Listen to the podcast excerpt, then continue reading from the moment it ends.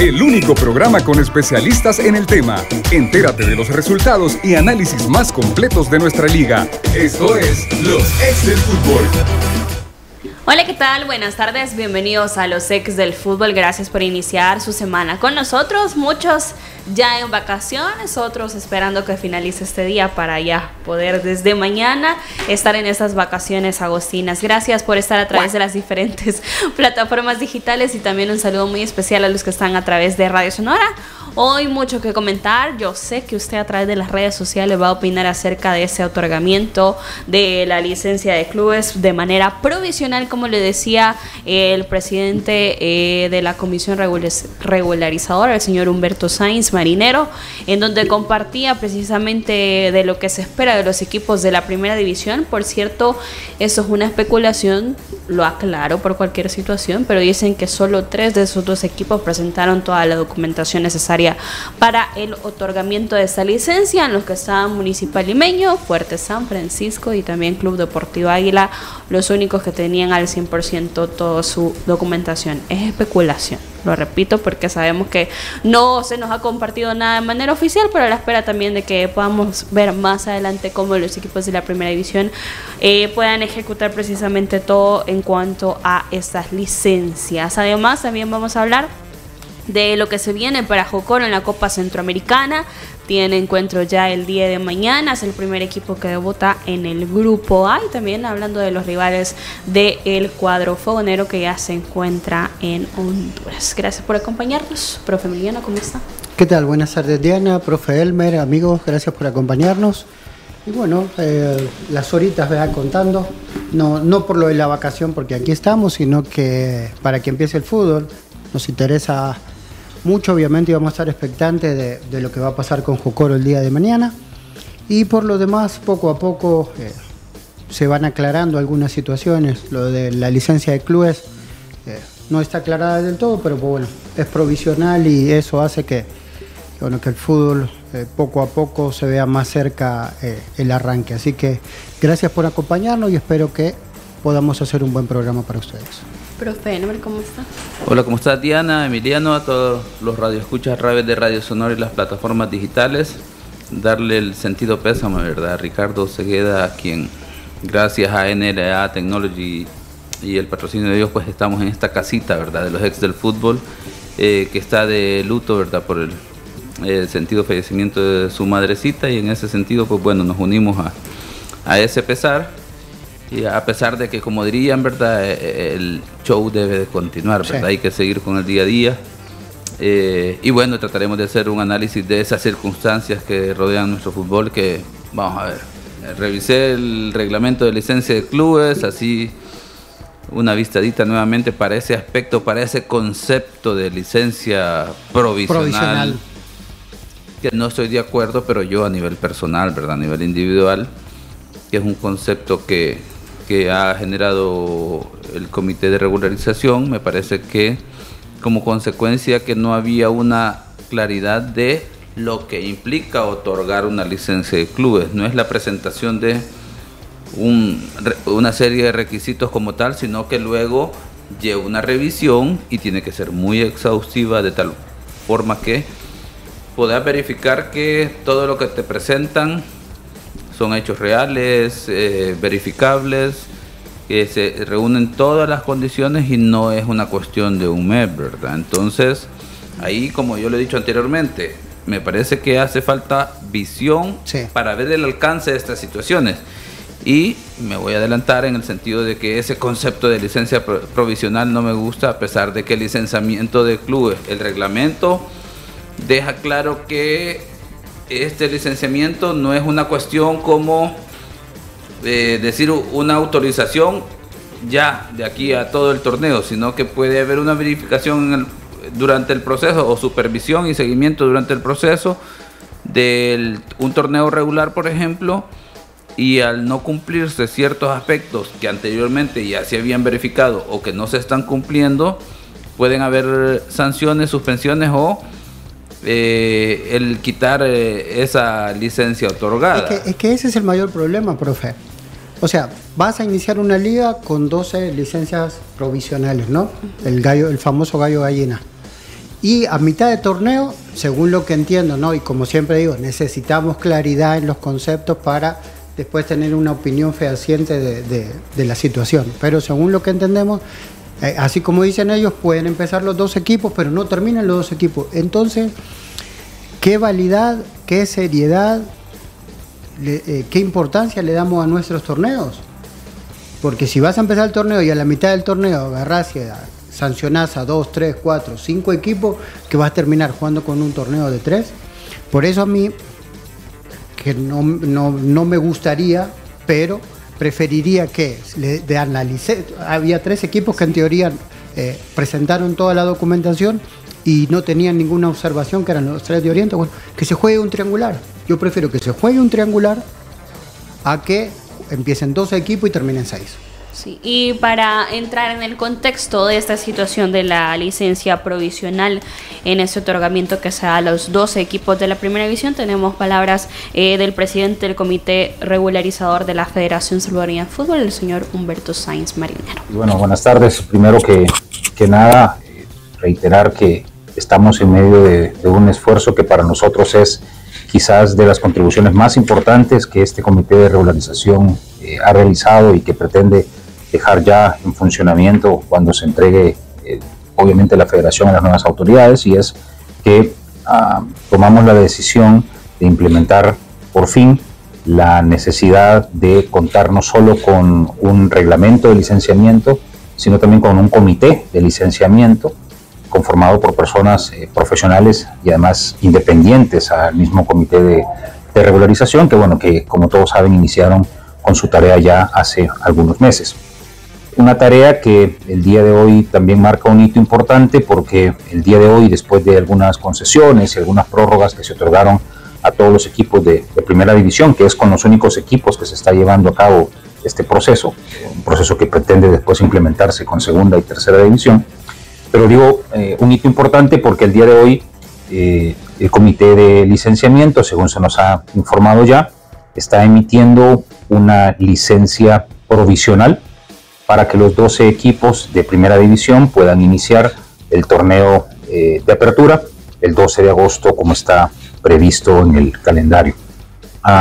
esta licencia provisional es, es justamente eso, una autorización temporal que se está otorgando a los clubes o una autorización, si se quiere explicar de otra forma, condicionada al cumplimiento de algunos otros requisitos que al día de hoy se encuentran pendientes y que es entendible que se encuentren pendientes. Siempre hemos tratado de explicar que no pretendemos hacer cambios radicales, sí que pretendemos cambiar las cosas, sí que pretendemos ir caminando y este es un paso eh, importante que, se está dando. Entonces, los clubes inician, hay todavía algunos temas eh, pendientes que la Comisión de Licenciamiento ha identificado a cada uno de los clubes, que se les está notificando a cada uno de los clubes para que estos los solucionen. Algunos son temas eh, relativamente sencillos y otros son temas un poco más complejos, como son los temas de infraestructura, donde sabemos que no todos los cambios pasan por la mera voluntad de querer hacerlo, sino que también incumben a terceras instituciones u organizaciones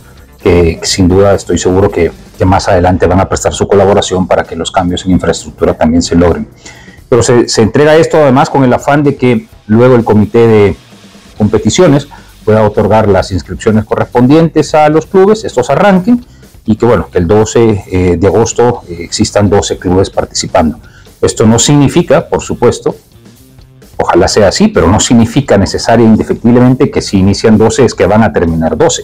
Ah, y no significa esto porque en el interim, en el plazo que el comité de licenciamiento está estableciendo, tendrán que cumplir con los requisitos que a cada uno se les señalan. Y si algún club, ojalá no pase esto, pero si algún club no cumple con esos requisitos, pues simple y sencillamente se le retirará la licencia temporal que le está siendo otorgada y no obtendrá la licencia eh, definitiva, que es a lo que eh, deberían apuntarle todos. Y complacido además porque las reacciones que he visto han sido reacciones positivas, si bien hubo una resistencia natural al cambio en, un inicio, eh, nos ha parecido que, los clubes han comprendido que, esto es un esfuerzo por, profesionalizar el, fútbol y que esto va a dejar eh, ventajas a, todos los actores y a todos los protagonistas del fútbol. Así que convencido de que, esto, va a terminar bien. Estamos en una etapa eh, inicial en donde hay un proceso lógico de aprendizaje de los clubes, de nosotros mismos, del comité de licenciamiento, pero que esto eh, va a ir caminando bien y que ya en unos meses ojalá se pueda contar con, con las licencias definitivas para, para, todos los clubes. Dentro del licenciamiento de clubes, eh, doctor, segunda y tercera división viene posterior. sí, es decir, este es como el plan piloto, ¿verdad? Que estamos implementando con, con primera división. Habrán algunos errores, como en efecto los, los han existido, pero es eso, es el plan piloto que estamos iniciando con ellos y luego vamos a pasar a, segunda y tercera división, correcto. Cada circunstancia, qué es lo que ha ocurrido, cuáles son las razones por las que los equipos no se han inscrito. Hay un caso particular que, nos ha llamado la atención por lo que hemos conocido ya, por lo que ha trascendido y que se ha vuelto público. Es el caso de, Chalatenango, que efectivamente no ha logrado inscribirse y en donde eh, parece existe también un compromiso con los jugadores que no ha sido satisfecho. Esas son irregularidades que yo sé que nuestro fútbol ha presentado durante muchos años, pero que es nuestra tarea regularizarlo y es nuestra tarea que ese tipo de problemas no se repitan y que si se repiten se generen las consecuencias jurídicas y, patrimoniales que, que ameriten. Ese es un caso particular que el comité ya ha comenzado a tomar conocimiento del asunto y está dispuesto a, desplegar todas las facultades que el Comité de Regularización le corresponden, sin perjuicio de que hay una comisión disciplinaria también y que esa comisión disciplinaria eh, nosotros estamos en la facultad de requerir que se active, eh, manteniendo desde luego la independencia que siempre hemos, hemos predicado con cada una de las comisiones, pero pedirle que al menos se active y que investigue qué es lo que ha sucedido con ese caso particular de, de Chalatenango y si hay sanciones que se eh, pueden imponer, pues que el comité disciplinario también las, las, analice y si acaso las, las imponga. Pero de brazos cruzados definitivamente no, no nos vamos a quedar.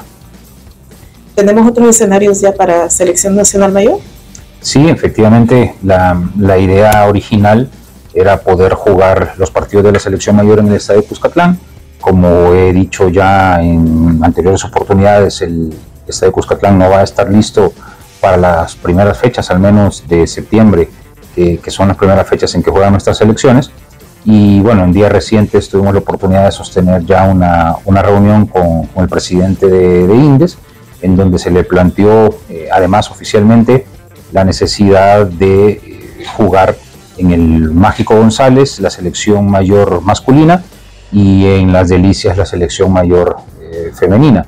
La verdad que tuvimos una, una actitud bastante abierta y de, colaboración y nosotros esperamos que, en los próximos días podamos estar concretando ya el anuncio de que esos serán los escenarios en donde se van a, realizar estos, estos partidos, tanto de selección masculina como de selección femenina. Por supuesto que esto pasa por la autorización que tiene que dar eh, CONCACAF también para estos escenarios, sobre todo para el, para el González que que no ha sido todavía examinado por, por CONCACAF, pero yo esperaría que no haya ningún problema para obtener esas autorizaciones y que los partidos de septiembre lo podamos jugar efectivamente en, esas dos instalaciones. Eran las declaraciones que se compartían en los diferentes medios de difusión de la Federación de Fútbol, varios que tocaba el presidente eh, Humberto Sainz acerca de la situación, eh, no solo del licenciamiento de clubes, sino también de selección mayor y femenina en cuanto a los escenarios deportivos. Pero hablando del tema de esta licencia provisional, mencionaba que hay eh, puntos importantes también, lo hemos recalcado, que hay temas que son relativamente sencillos para los equipos de la primera división y otros que son más complejos, como él mencionaba el tema, el tema de infraestructura. Eh, siempre en, esta toma de decisiones podemos tomar en cuenta que hay puntos buenos y malos, profe. Quizás el bueno aquí es que se quiere iniciar el torneo ya este próximo 12 de agosto, por tanto, como mencionaba el presidente, se ha tomado esta decisión de dar una licencia provisional pero aquí también lo que comentaba el profe Emiliano y lo mencionaba también en la entrevista eh, el señor Humberto Sainz, y es que, que inicien dos equipos no quiere decir que van a finalizar también 12 equipos, profe. Aquí es donde todos nos preguntamos qué es lo que va a pasar. Si en ese camino, en lo que va avanzando el torneo, hay equipos que no cumplirán con, este, con estos requisitos de licenciamiento. Sí, en ese sentido es lo que planteaba anteriormente en, relación al término de una licencia licencia provisional, de, licencia de clubes provisional, que no está de acuerdo. Pero es una cuestión más de forma que de fondo y luego pues el hecho de decir no estamos seguros si van a si va que inician o mejor dicho pueden iniciar inician 12 pero no estamos seguros que, terminen, que terminen los 12 de repente genera incertidumbre que, que, es lo que está sucediendo verdad obviamente le quita seriedad y atractivo a la competición por así decirlo verdad pero digamos en temas de lo que podemos no, no, no el impacto que puede generar ese discurso pero tampoco es que sea una situación alarmante en el sentido de que lo que sucedió, por ejemplo, si recuerdan con Sonsonate, al haber llegado a deuda de dos meses, los jugadores haber interpuesto un recurso, pues bueno, se desafilió el club. Y es lo que puede suceder en este torneo. Más allá del tema del licenciamiento de clubes como tal, el hecho de que los clubes no cumplan con todas sus obligaciones regulares, pues obviamente puede llevar a esas consecuencias de que el torneo no terminase, digamos, con los 12 clubes. Por ejemplo, el hecho de que los jugadores se decanten o, nieguen a jugar uno u otro partido porque hay una deuda, hay cierta problemática, les puede tener una afectación. Entonces, insisto, tampoco es alarmante la situación, es una cuestión más de forma que de fondo, porque luego si nos vamos a lo que dice el documento de licenciamiento de clubes, por ejemplo, en el capítulo 6 de las sanciones eh, y nos habla de las clases de sanciones, artículo 42. Las sanciones que podrá imponer el comité de licencias para la obtención de licencias son A. Multa. B. Suspensión de licencias. C. Denegación de las licencias. Literal D. Cancelación de las licencias. Y dice, la FESUD se reserva el derecho de establecer otras sanciones adicionales si, la si se considera procedente. Y por ejemplo, luego hablamos del tema de todas esas causales que pueden ser, ¿verdad? Cuando un club es declarado, por ejemplo, en el artículo 44, causas de suspensión de la, de la licencia es cuando el club es declarado descendido a la liga inmediata inferior, por ejemplo. Cuando el club es desafiliado, en este caso por otras causas que no son las del eh, descenso inmediato, por ejemplo, pero que el descenso automáticamente genera desafiliación de esa liga cuando haya presentado documentos falsos debidamente comprobados. En este sentido, pienso yo que si ya hay un iniciaron un proceso de licenciamiento de clubes, deberían de dar la licencia, pienso yo, porque han cumplido con las peticiones iniciales. Claro. Y que luego hay un proceso de revisión. Porque aquí, en ese sentido, eh, me remito al literal C, artículo 44, cuando haya presentado documentos falsos debidamente comprobados. Quiere decir que en ese proceso de revisión, si acaso se detectase una situación de eso, prácticamente estamos hablando que un club pierde la, la, oportunidad de, tener esa licencia de clubes. Y pues obviamente a la pérdida del derecho de participar, a la pérdida de la licencia dice eh, el, mismo artículo 44 y luego el 45, una vez sea declarada suspendida una licencia, el comité de licencias deberá notificar al club, al comité ejecutivo y a la división correspondiente. Pérdida del derecho de participación en torneos oficiales. Artículo 45. Los clubes a quienes se les haya impuesto la sanción de suspensión de las respectivas licencias perderán de forma inmediata el derecho de participar en los torneos que organicen las divisiones a las que estuvieran afiliados, o bien a cualquier otro torneo autorizado por la FESUT en tal caso no podrán volver a participar hasta que las licencias sean otorgadas, por ejemplo. Entonces, aquí vengo yo. Si cumplieron con los requisitos iniciales de la apertura del expediente, de presentación de toda la documentación solicitada inicialmente, entendería yo, eh, pero esta es una cuestión ya más de interpretación, insisto, más de forma que el fondo del asunto, que ya los clubes están autorizados para poder iniciar el torneo y que porque han obtenido, han llenado los requisitos que se les han solicitado. Luego viene el proceso de revisión. Insisto, tal vez ese término de licenciamiento, esa licencia provisional puede generar confusión por eh, en, en términos de forma, porque insisto, si el club, por ejemplo, llega a deudar dos meses a sus jugadores, esos jugadores interponen el recurso de ante la federación y se les dé el, plazo respectivo de 15 días, por dar un ejemplo, para que puedan saldar esa deuda. Y al no cumplirla, pues automáticamente los jugadores pueden quedar libres, lo que implicaría que un equipo sin jugadores, pues obviamente no es funcional, pierde la posibilidad de seguir compitiendo en ese sentido. Y ahí es una cuestión de forma, ¿verdad? Insisto. Eh, pero bueno, en torneos regulares con o sin licenciamiento de clubes no nos garantizaba eh, que el torneo podía terminar con 12 porque por todas esas variantes. Ahora, debemos de ver qué es lo que, que en realidad busca el licenciamiento de clubes, que no es necesariamente la autorización de un equipo para que participen en torneos nacionales o internacionales. O sea, eso es lo que entendemos en este momento, pero verdaderamente el licenciamiento de clubes va más allá de eso. Va eh, con la idea de generar estructuras en los clubes sólidas y que le permitan al club ser sostenible a lo largo del tiempo, más allá de un solo torneo. Y después toda esta estructura generaría todo lo demás, ¿no? Eh, digamos, eh, estabilidad en los jugadores, profesionalismo y por ende uno podría tener la posibilidad de, participar en torneos internacionales. Sí, eh, definitivamente eso es lo que nos debe de quedar claro que el licenciamiento de un club no va con prácticamente no debe de ir únicamente al tema de puedo participar en el siguiente torneo. Porque no es verdaderamente ese el objetivo.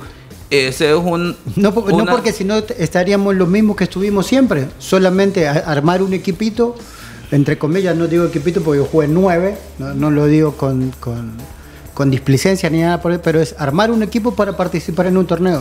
Y la idea es crear una estructura, infraestructura, como dice usted, que perdure en el tiempo, eh, que cree desarrollo en, las ligas menores, femeninas, si se puede hacer, en vez de ser un equipo, un club de fútbol, el licenciamiento de club eso lo dice, que sea eh, eh, multi, multideportiva, sería fantástico pero ya estamos volando demasiado alto. Sí, y a dónde veo yo el problema en ese sentido, que creo yo que aquí es una cuestión sí de fondo, en el sentido de, lo dije la semana anterior, plantear un cronograma en el que te permita ir cumpliendo ciertos aspectos para finalmente obtener la licencia de clubes. Y que no sea la finalidad inmediata obtener la licencia de clubes, porque el mismo presidente de, de la Comisión de Regularización dice, estamos en un proceso de aprendizaje, incluso nosotros mismos, la comisión de licencia de clubes, los mismos clubes de primera división, toda su estructura. Entonces, debería de generarse ese acompañamiento de aquellos clubes que posiblemente a final del torneo no puedan cumplir con los requisitos de licenciamiento de clubes, darle esa ayuda, ese seguimiento para que al final del torneo, y estamos hablando del torneo corto, por ejemplo, de, una cantidad de meses, de seis meses, de cinco a seis meses aproximadamente, que, le, que trabajen para darles acompañamiento para que de cara al siguiente torneo, ahora sí, ya te hicimos una revisión y vimos que no cumplís con todos los requisitos y podemos darte una ayuda, un asesoramiento para que a partir de enero puedas cumplir con estos requisitos y entonces sí, que se vuelva obligatorio a partir de enero ya el que un club que participe en el torneo clausura debe de cumplir con todos los requisitos de licenciamiento de clubes, porque de lo contrario, pues obviamente pueden haber ligerezas, y, lo digo haciendo uso de las palabras que él manifiesta. El comité de, regularización está en proceso de aprendizaje, el mismo, la misma comisión de licenciamiento de clubes, porque es su primera experiencia, por mayor conocimiento técnico que puedan tener en el área en específico, Luego va la visión global de, que requiere el manejo y gestión de un club de, fútbol en este caso, que tendremos un par de ejemplos a nivel locales para tener una referencia. Pero aquí a lo largo del tiempo no tenemos estructuras que nos den un ejemplo a seguir de cómo aprender, tomar experiencias, ejemplos de cómo se hace una verdadera gestión a nivel de clubes. Vamos a hacer eh, una pausa, regresar vamos a continuar con ese tema. También va a ser importante hablar de eh, la situación de Jocoro. Mencionaban, por cierto, hace unos minutos que hay probabilidades de que no se haga reconocimiento de parte de Jocoro debido a una intensa lluvia que está en el territorio hondureño. Esto será por el Grupo A en la Copa Centroamericana el día de mañana, martes primero de agosto. Empieza, empieza el fútbol, ya, se emociona. Vamos todos los salvadoreños a apoyar a Jocoro también. Eh, antes de eso, para disfrutar la pasión que nos reúne, encuentra todo para celebrar el partido solo en Walmart, donde siempre encuentras todo y pagas menos. También disponible en línea. Ya regresamos. Los ex del fútbol.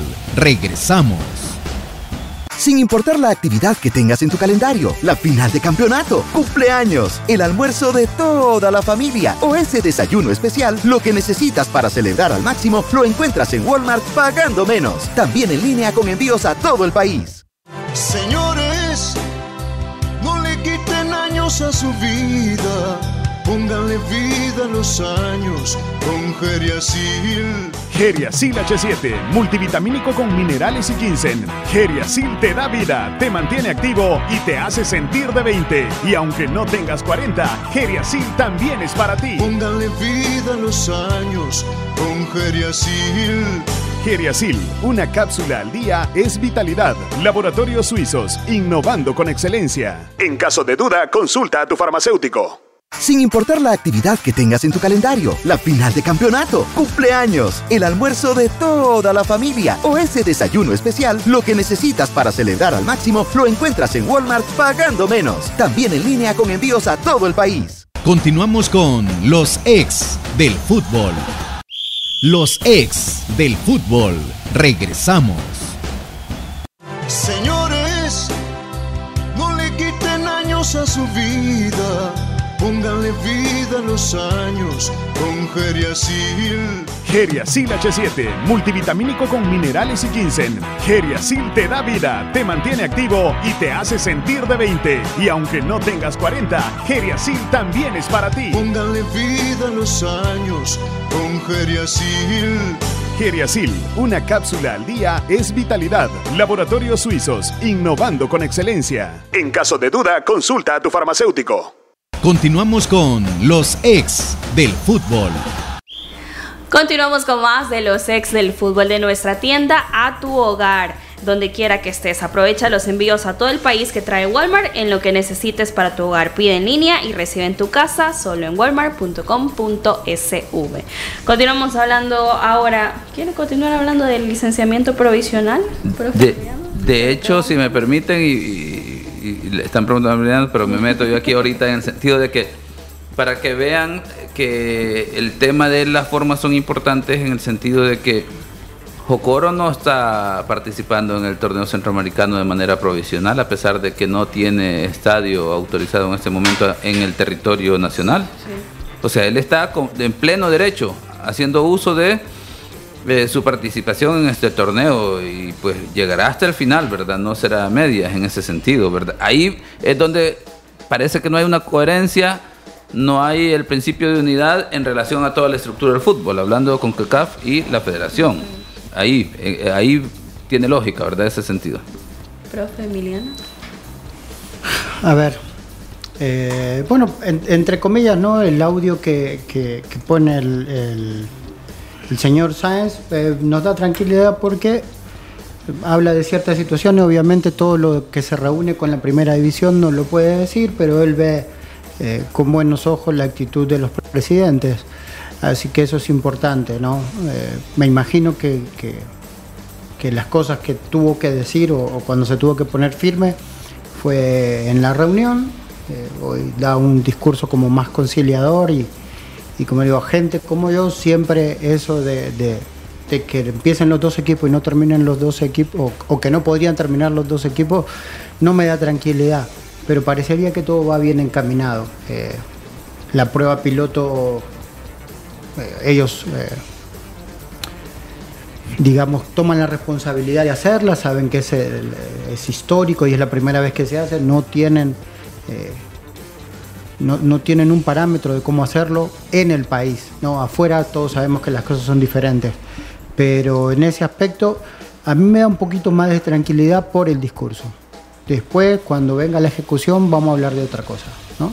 Eh, me da tranquilidad también que hable del caso de Jocoro. Obviamente para nosotros es mucho más fácil decir actúen ya porque uno no, no, tiene el peso de las responsabilidades que ellos tienen y ellos están hoy con la licencia del club, están a full, sé que van contra reloj y encima tener que dejar, tienen que dejar una cosa de lado para ver otra tampoco creo que es correcto. Lo bueno es que eh, ya lo tienen bajo la lupa y en cualquier momento eso también puede dar luces de, que, de cómo será su trabajo, ¿no? si será realmente firme o, volverá a ser un trabajo así medio light.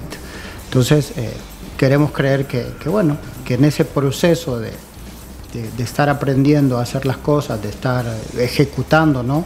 Eh, va a ir todo encaminado a lo que habla el profe, ¿no? de, que los clubes o los equipos de una vez por todas puedan hacer proyectos sostenibles de desarrollo y que se mejore eh, la calidad de fútbol en El Salvador, porque somos un país netamente futbolero y lo necesitamos como, primero como deporte y después obviamente como, como actividad recreativa para todos nosotros. Y hablando de esas actividades, como menciona el profe Emiliano, porque lo necesitábamos y como dice el profe Elmer también, ha iniciado también el camino de Jocoro en esta Copa Centroamericana, en este grupo A, en donde también se encuentra Zaprisa, Cartaginés, Universitario y Cobán Imperial. El primer paso para Jocoro en ese estadio que sucede como local, si lo queremos ver Jocoro en este encuentro en el Estadio Olímpico Metropolitano de Honduras frente al Cobán Imperial a las 6 de la tarde, en donde en este escenario para Jocoro será local frente a Cobán y Saprissa y visitará el Cartaginés y el Universitario también para el cuadro fogonero. Puede hacer un buen papel Jocoro en esta Copa Centroamericana, que es también, hay que recordar, su debut en esta Copa Centroamericana, con CACAF también. Jocoro, dirigidos por el profesor Chochera Castillo. Y su auxiliar Carlos Romero. Carlos Romero, sí. Eso es lo que a mí me da, entre comillas, tranquilidad, ¿no? En un equipo que obviamente es su primera experiencia y todos sabemos eh, lo traumático a veces que puede ser una primera experiencia en un torneo de esta magnitud. Eh, pero teniendo a dos entrenadores, porque vamos a decir dos entrenadores, no vamos a decir eh, principales auxiliares, dos entrenadores que ya tienen experiencia, eh, obviamente lo, de, lo del profe Castillo es mucho mayor, pero, pero Carlos Romero también ha tenido una experiencia con Águila. Eh, eso, ellos pueden generar la posibilidad de crear todos los escenarios posibles para sus jugadores. ¿no? Después la ejecución, como siempre decimos, es otra cosa. los protagonistas son otra cosa, el rival te puede presentar eh, superioridad o inferioridad, pero el saber a lo que vas, que tus jugadores sepan a lo que vas o lo que te puedes presentar, te da una tranquilidad diferente. Y en ese aspecto creo que Jocoro está eh, cubierto en, todos los aspectos. ¿no? A, Castillo no lo van a sorprender, a Carlos Romero tampoco. Después, eh, nosotros los entrenadores nos podemos equivocar en un cambio, en la visión, en la preparación del partido de acuerdo al rival, pero no porque no sepan a lo que va. Así que obviamente auguramos lo mejor. Eh, de Cobán tenemos eh, una información básica y sabemos que dentro de todo eh, las posibilidades de la calidad de los planteles es más o menos similar. Entonces todo va a depender de cómo se desarrolla el partido y cómo ejecute cada equipo las situaciones que tenga. Así que yo realmente tengo buenas, buenas vibras para, para Jucoro. Ojalá que que no los queme y que en la cancha sea así. Profe, en un grupo donde hay equipos que están muy bien eh, posicionados en los rankings de CONCACAF, de FIFA, voy a mencionar uno, esa prisa en ese grupo va para Jocoro. ¿Qué posibilidades tiene también Jocoro de, al no llevar esa estrella como favorito o esa presión, como decimos muchas veces, le dé la oportunidad de hacer un buen papel, de desarrollarse al máximo también?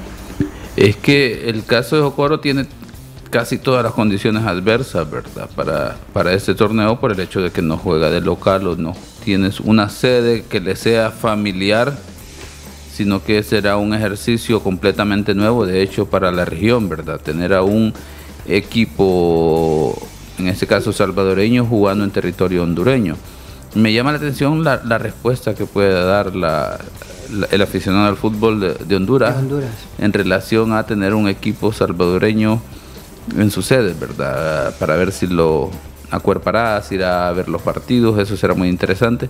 Luego en el tema de rendimiento de, Jo- de, de Jocoro, en la participación en ese sentido, no solo de Jocoro, a pesar de que Jocoro es la pregunta, creo que la participación de Águila y FAS nos permitirá tener una, una forma de probar en qué nivel estamos en términos de la región, qué tanto hemos avanzado o todo lo contrario, si, nos, eh, si hemos retrocedido en ese sentido. Porque uno, una cuestión es resultado, que es muy importante, y luego el funcionamiento de los equipos. En el caso de Jocoro, pues creo que es el equipo que más le tocó apurar la preparación. Y bueno, tiene una ventaja, como ya lo describía muy bien Emiliano, que tiene dos campeones nacionales que, dirigiendo el club, ¿verdad? El profesor Chuchera Castillo y, y Carlos Romero, que en ese sentido tratarán de plantear en la mejor, de la mejor manera lo- los partidos, transmitir ese conocimiento de experiencia a los jugadores. Y bueno, habrá que esperar cómo resuelven, cómo ejecutan los jugadores pero luego la respuesta, en este caso del Cobán Imperial, que es contra el que se enfrentan, ¿verdad? Eso será muy importante, más allá, creo yo, de, de tratar de hacer un, eh, un pronóstico en relación a lo que podemos esperar. Creo que es estar a la expectativa de ver a dónde estamos, por ejemplo. Pues obviamente que Jocoro en estas situaciones adversas logre sacar buenos resultados, pues eh, sería buen augurio en el sentido de que como que la distancia no podría ser tanto en relación a lo que actualmente pareciera. Hablando de siempre Jocoro, eh, mencionaban en, en algunas páginas que aproximadamente 300 personas van a acompañar a Jocoro en San Pedro Sula. Eh, viajó con un plantel casi completo. El único que no estará va a ser el argentino Germán Águila, al que no le salió la transferencia internacional. Por lo tanto, el profesor Castillo no podrá contar con él para este encuentro en la Copa Centroamericana frente al Cobán Imperial. Pero no tiene ninguna baja por lesión y eh, se ha hablado acerca eh, en las personas que han podido acompañar los periodistas de que ven a un jugador muy positivo, que los jugadores están muy tranquilos, sabiendo que pueden tener la oportunidad de hacer un buen papel y desarrollarse a pesar de, como dice el profe Elmer, no tener su propio escenario, pero yo también, yo le apuesto a que le va a favorecer a Jocoro tener un escenario con esas dimensiones, sabemos la calidad de jugadores que tienen, eh, que puedan brindar un buen espectáculo. Sí, el, el problema en todo esto es no el, delantero argentino que no puede estar, ¿no? Eh, no podés dar ese tipo de ventaja y ahí es donde obviamente son imponderables que uno eh, como entrenador eh, tampoco, obviamente Castillo habrá preparado el partido siempre teniendo en cuenta a- al jugador argentino y hoy no lo va a poder tener, seguramente que el que entre va a dejar la piel en... Pero es, un arma menos o, una herramienta menos para la que puedas arreglar lo que pasa dentro de la cancha. Después, eh, eh, muchas veces el ser visto, ¿no? Eh, tal vez de forma inferior, es positivo. Jocoro sabe que tiene, entre comillas, todo en contra y, creo que eso es el, el- primer combustible para que ellos hagan el mejor partido posible. Siempre arrancar bien es positivo y creo que en, ese aspecto la tranquilidad de ir partido a partido. Por el momento no tienen ninguna, ningún apuro, son, son tres partidos. El primero hacerlo lo mejor posible, después ir escalando.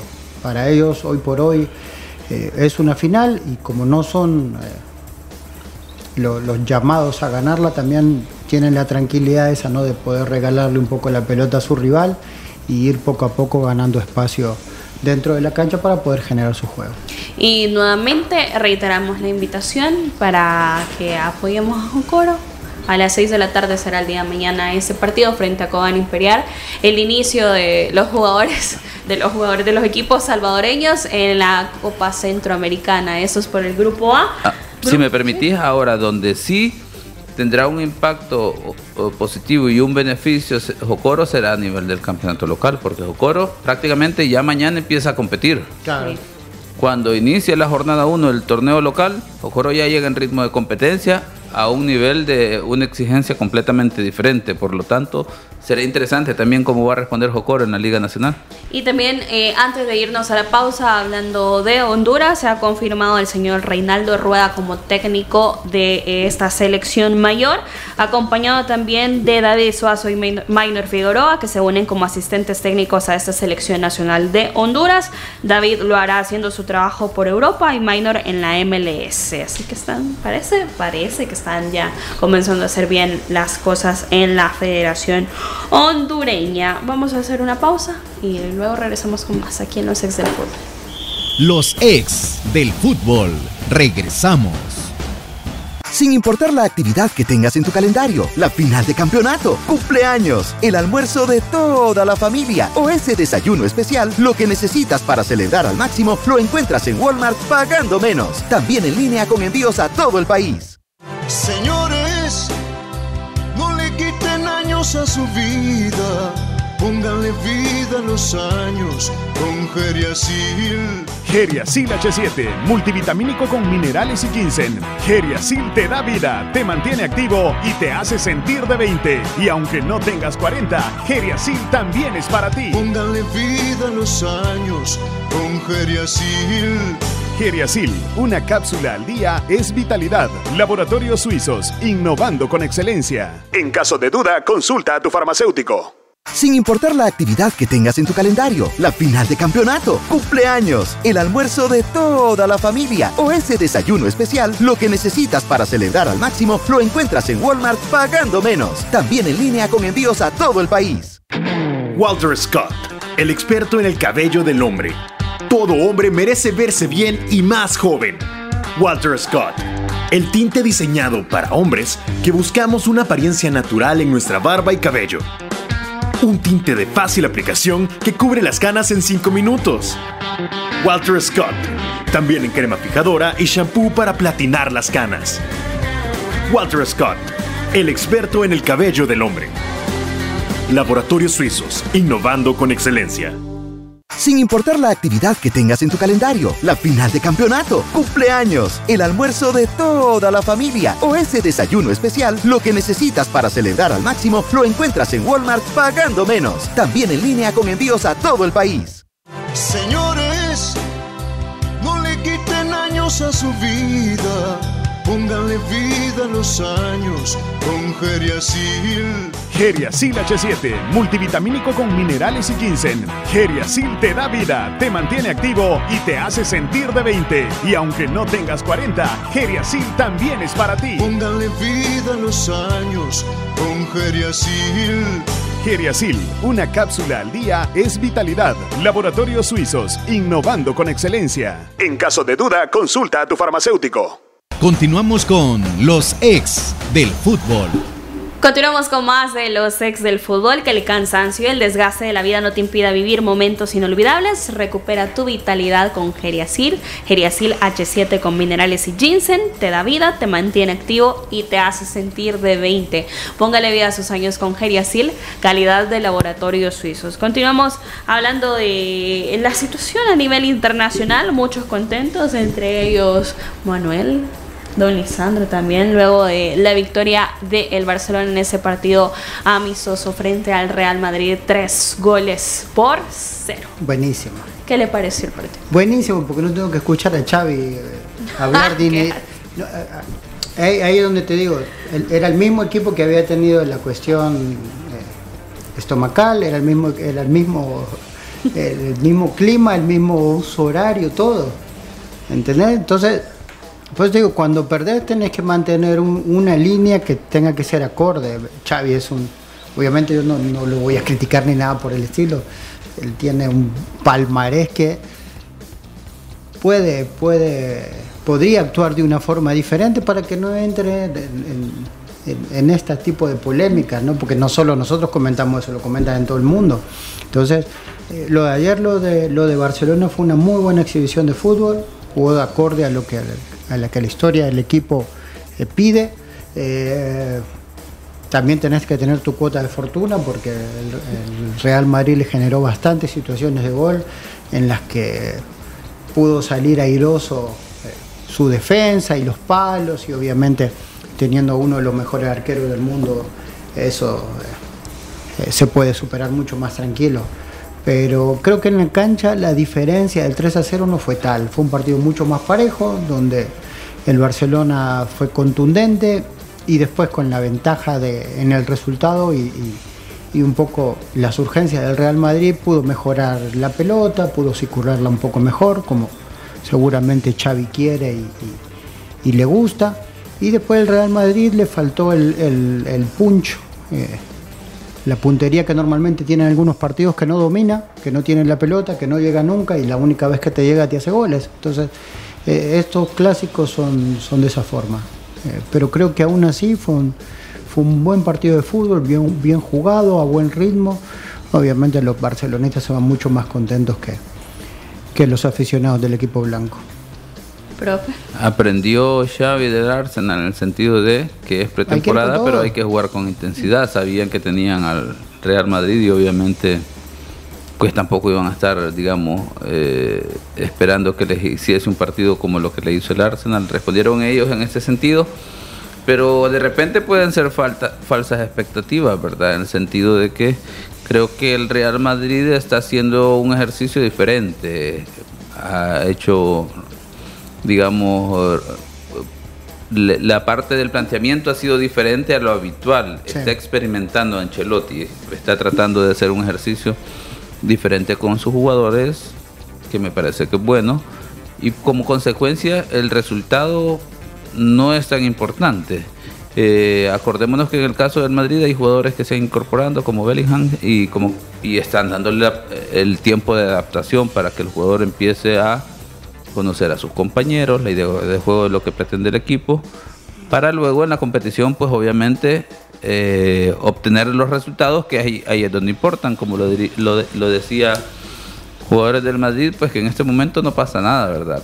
Eh, el resultado, pero obviamente lo bueno se va a ver ya una vez iniciada la competición. Eh, ojalá en el caso del Barcelona que logre mantener ese ritmo de competencia. Ahora sí que ya entendió como consecuencia de lo que enfrentó a Arsenal que hay que mantener la intensidad siempre. Dani Carvajal era uno de los jugadores, como menciona el profe Elmer, que dijo de que no pasaba nada, de que solo era un partido amistoso y que ya en la competencia oficial sí iban a ver un Real Madrid totalmente diferente. De hecho, eh, se pregunta uno, ¿será esto lo que empuje a, Florentino Pérez a hacer el, movimiento que todos están esperando en el mercado de fichajes, verdad? El decir, bueno, todavía hay necesidad de reforzar el club en, en algu- algunas áreas, como por ejemplo, pues obviamente también el hecho de no tener a Karim Benzema, que era un jugador que se que venía siendo determinante del club, termina afectando y entonces la necesidad de incorporar a un jugador que de ese calibre o, o mejor en ese sentido. Pues obviamente lo que está en el mercado de, de fichajes eh, en tema de discusión y debate es el tema de Mbappé, ¿verdad? Si se irá en el PSG o finalmente pues él logrará el Real Madrid hacer un movimiento para poder adquirirlo y tenerlo en esta temporada. Sí, e- eso, eso sería bueno escuchar, ¿no? Eh, que dé el golpe a ver si está todo. Porque la semana pasada, eh, bueno, vimos el gol de chilena de José Luis y eh, todo el mundo dijo, bueno, tranquilidad, no estamos... No, o sea, necesitamos un delantero más, pero tenemos a este muchacho. Pero ayer José Lu, ah, casi abajo del arco, tira una de cabeza para afuera que, que muy pocos jugadores en el mundo seguramente eh, van a errar, ¿no? Son situaciones. Y el fútbol es eso, ¿no? Es, eh, como es día a día, probablemente después de esa situación habrán dicho, sí, hay que traer a otro. Que sea, que sea constante y consistente. Vamos también a hablar acerca de un tema que está en el ámbito internacional preguntándose qué va a pasar con la situación de Usman Dembélé, que sí va a viajar con el Barcelona en Las Vegas para el próximo partido amistoso que tiene eh, el Barcelona, pero todos están en la expectativa de que si realmente va a fichar por el PSG. Sería muy convincente que lo haga en este momento Usman Dembélé. Eh, sería, sería bueno, que probablemente una, un fichaje como eso podría abrir más la puerta a que eh, se fuera Mbappé ¿no? para otro lado. Sabemos que seguramente el lado donde iría sería el Real Madrid. Eh, Dembélé no, no pudo terminar de ser el jugador que, todos esperábamos en Barcelona. Eh, y yo creo que a él se le acabó el crédito, ¿no? Ya es un jugador que, que bueno, que él tuvo muchas idas y venidas ahí, probablemente un cambio de aire sea lo mejor para, para que él pueda explotar todo su potencial en una liga como la, como la francesa, donde el PSG tiene una superioridad bastante notoria y donde seguramente va a tener muchísima menos presión de la, de la que tiene eh, en el equipo blaugrana. Así que eh, a mí me parecería que, que, se fuera de Dembélé sería casi un hecho. Creo que ya está por ser. Sería una forma de cerrar el círculo en Barcelona. Creo que ya dio lo que tenía que dar. Un jugador que, más allá del tema de su capacidad, de su rendimiento, el tema es que en el club no, no terminó de llenar las expectativas con las que llegó, porque fue un fichaje estrella. Ahora la pregunta es si el jugador sale, si será como consecuencia de que el PSG, que es el interesado en pagar la cláusula de rescisión o negociación con el club, y pues de acuerdo a los medios españoles le abriría la puerta al Barcelona de poder hacer otro fichaje, ¿verdad? Le permitiría hacer caja y se habla de Félix como un jugador que podría llegar al Barcelona. Y también en los fichajes internacionales, eh, otro que ha llegado de las filas del Boca Juniors ha sido Edison Cavani, que será presentado en la bombonera eh, con muchos aficionados y también con los socios. Habrá bombonera llena para este fichaje estrella, el nuevo 10 le ponen de Boca Juniors. Usted no puede hablar de este tema. A, esa, a esta hora no digo malas palabras. Es horario familiar, dice. Sí, interesante de repente, ¿verdad? ¿Qué es lo que puede generar? Eh, un jugador que pues obviamente ya en el, en el fútbol europeo, digamos, ya eh, tuvo su buena trayectoria, pero en lo que es, ya no podremos decir ah, Latinoamérica, sino que en América se abre el mercado para eh, esos jugadores que puedan venir a hacer, digamos, un, un desempeño que abona al crecimiento de sus clubes, ¿verdad? En este caso Cavani a Boca Juniors y luego, por ejemplo, el caso del Inter Miami con Messi, Claro. que vienen a potenciar, ¿verdad? Esos clubes, interesante lo que pueda generar. No, no, eh, fuera, fuera de broma, obviamente creo que un fichaje con, como él jerarquiza cualquier liga donde vaya, eh, más allá de los 36 años que tiene, tiene una carrera impecable, es un jugador que a mí eh, siempre me gustó mucho. Eh, hay que ver en qué condiciones viene porque su último paso por el Valencia no fue nada bueno, ¿no? Eh, y sabemos que la liga española no es la liga de hace 4 o 5 años, tampoco no ha bajado mucho de calidad y eso es lo que preocupa un poco. Lo que sí que, que el equipo que lo trae, que no lo voy a nombrar obviamente, eh, tenía, que hacer, tenía que hacer un fichaje de este estilo, ¿no? porque en- quedó el, el campeón fue su, su eterno rival, que es el mejor equipo de Argentina, y quedó a le sacó 12 puntos de diferencia. Sí. Entonces, eh, es casi obligado, ¿no? En, en todos los lugares, equipos que se le piden torneos, más que está en la Copa Libertadores, que es quien te da la posibilidad después de poder ir al Mundial de Clubes, eh, tenés que hacer fichajes y, y se nota, ¿no? Que ellos lo necesitan porque el desempeño en, en el campo de juego hace que necesiten jugadores por los que puedan pelear eh, más allá del campeonato argentino. Yo, eh, para mí, en este caso, creo que, que si yo fuera, o sea, si Cavani hoy como está viniera a mi equipo, obviamente tendría algunas dudas, pero estaría contento porque es un delantero fantástico. Y se especula también lo de Sergio Ramos tras su salida del Paris Eh, Saint ya, Germain. ya dijeron que no, que, era, que era casi imposible. Que, no, que no, que era imposible porque hasta, hasta Eden Hazard habían nombrado. Sí, habían Porque, porque Eden Hazard tiene, aclaremos el contexto, tiene de ídolo máximo a Juan Román Riquelme, que es el presidente de este equipo que no voy a nombrar. Entonces también se hablaba de Hazard, pero no, no, no, está, está fuera de las posibilidades del equipo. Aparte, hoy por hoy el equipo no necesita, necesitaba reforzarse más del medio hacia adelante, que es donde ellos creen que, que, bueno, que tienen el menor déficit y donde pueden dar el salto de calidad. Ahora, es de, de entender eh, esta dinámica de ese, de ese de fichajes de jugadores que de repente, digamos, en términos de lo que puedan generar, porque ya tiene, digamos, ya la edad, ya no son unos jóvenes, pues Sí. en ese sentido, como el caso de Barcelona. Escuchaba en su momento una entrevista que le hacía Jorge Valdano a Xavi, que hablaba de por qué llevar a, Lewandowski al Barcelona y de repente uno dice un jugador que ya está entrado en años, que obviamente no va a rendir lo que rindió en el Bayern, pero lo llevan por las cualidades de liderazgo, de lo que, de que puede ser un referente para los jóvenes, un club de Barcelona que está tratando de hacer un recambio y dentro de eso incluyendo a muchos jóvenes. Pues obviamente de repente vemos al Inter Miami llevando a un Leo Messi que por todo lo que genera el nivel mediático, pero también buscan eso, generar un impacto a nivel deportivo trayendo una figura que es un ejemplo para las nuevas generaciones o para los jóvenes en este caso, ¿verdad? Que va a transmitir ese liderazgo, algunos posiblemente más a través de la palabra, como el caso de Lewandowski, que en la cancha sí que le gusta hablar, y en el caso de Messi, que es a través de eh, la pelota, ¿verdad? Definitivamente. Luego en el caso de Cavani, pues también es un jugador que sin duda es un líder dentro de la cancha y fuera y obviamente ayuda a que el nivel del club levante, ¿verdad? Más allá de la función en sí misma, de la parte deportiva, de llevar a un jugador con esas características, es de lo que puede generar el entorno al equipo. Y tal como lo comentábamos cuando estábamos hablando del tema de Jocor en esa Copa Centroamericana, no va a poder tener eh, reconocimiento del Estadio Olímpico Metropolitano de San Pedro Sula debido a las lluvias y sabemos La- la- cómo... las mismas lluvias que pasaron por aquí fueron para San Pedro. Y sabemos cómo eh, CONCACAF cuida los escenarios previo a una competencia. Posiblemente el entreno de los fogoneros sería en el estadio Francisco Morazán. Es una posibilidad que se está estudiando para que Jocoro puedan tener el entrenamiento previo a su debut en la Copa Centroamericana. Vamos eh, a despedirnos ya, ya nos vamos. Nos vemos mañana nuevamente a las 12 a través de Radio Sonora y las diferentes plataformas digitales de los ex del fútbol. Feliz tarde. Esto fue Los Ex del Fútbol, el programa con el mejor análisis del fútbol nacional. Síguenos en nuestras redes sociales como Los Ex del Fútbol.